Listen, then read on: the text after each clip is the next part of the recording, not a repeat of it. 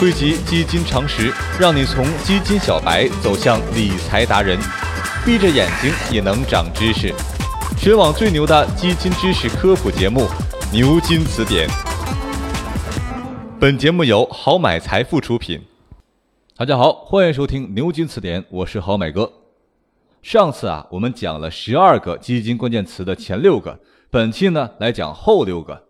这第七个基金关键词。开放日，基金开放日只可以为投资者办理开放式基金的开户、申购、赎回、销户、挂失、过户等等一系列手续的工作日。现在啊，我们国家的开放式基金的开放日就是上海证券交易所、深圳证券交易所的交易日，办理时间是九点到十五点。特殊情况下。基金公司也会暂停办理申购、转换、赎回等业务。比方说，基金被看好的时候，就会被投资者不断的申购，规模从几个亿一下子跳到了十几个亿、几百亿。这个时候，为了保护投资者的权益，就会暂停申购。另外，相反的情况下，如果基金不被看好，投资者纷纷赎回。基金公司也会出于保护其他投资者的目的暂停赎回，这一期间基金处于不开放状态。第八个词是购买费率，基金申购费率是投资人购买基金份额需支付的费用比率。因为这个词呢涉及到计算，在语音当中呢是不方便介绍。如果大家呢想看详细的图文内容，可以关注我们的好买储蓄罐公众号查看历史消息。在这里，我先谈谈基金交易中需要支付的各种费用。这些费用最终是由基金投资人承担，用来支付基金管理人、基金托管人、销售机构和注册登记机构等提供的服务。一般呢是分为两类。第一类是基金投资人直接负担的费用，主要是指在基金交易过程中一次性支付的费用。封闭式基金的话，是指在价格之外支付一定比例的佣金。用于开放式基金，主要是指申购费和赎回费。第二类呢是基金运营费用，主要是包括管理费、托管费、其他费用等等。这部分费用是直接从基金资产中扣除的。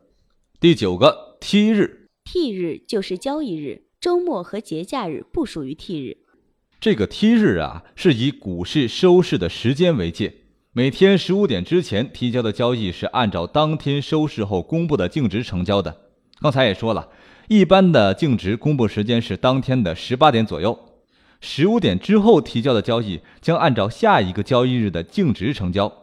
如果是星期五十五点之后提交的交易，将视为下星期一的交易，T 日为下星期一，以 T 日的净值成交。T 加一，也就是说下星期二确认交易。第十个词儿，基金赎回。投资者以自己的名义，直接或通过代理机构向基金管理公司要求部分或者全部退出基金的投资，并将买回款汇至该投资者的账户内。了解了赎回，那你知道赎回是按什么价格吗？实际上啊，基金赎回遵循的是未知价原则。交易日十五点前提交的交易申请，视为当天的交易申请。当天就是刚才说的 T 日，以当天的基金净值作为成交价格。这个交易日十五点之后啊，或者是非交易日提交的交易，也就是下一交易日为 T 日，以下一个交易日的基金净值作为成交价格。第十一个词，基金仓位。基金仓位指基金公司将从众多投资者手中募集到的资金投入到股市，这部分投入的资金所占基金所能运用的资产的比例。假设一只基金的规模是在一百亿左右，拿六十亿投资股票，那么这只基金的仓位就是百分之六十。对于调仓，从老基金来看，相邻的两个季度的季报中显示出十大重仓股的基本变化，有的在持仓比例上，有的干脆就是换了几只股票。根据这只基金的大小不同，换股调整的速度也肯定是不同的。第二点是从新基金来看，一支新的基金对股票的建仓基本需要两到三个月才能完成，而调仓是更加的麻烦，是要先卖出现有的股票，再买其他的股票，因而从操作难度上说要更大。综合来看，基金调仓是循序渐进的，不是也不可能是一下子就完成的。最后一个词儿，基金托管。基金托管是指商业银行接受基金管理人的委托，代表基金持有人的利益，保管基金资产，监督基金管理人日常投资运作。基金托管人独立开设基金资产账户，依据管理人的指令进行清算和交割，保管基金资产，在有关制度和基金契约规定的范围内，对基金业务运作进行监督，并收取一定的托管费。除了托管，你还得了解另外一个词，叫做基金存管。共同点是进行基金保存，促进基金正常流动。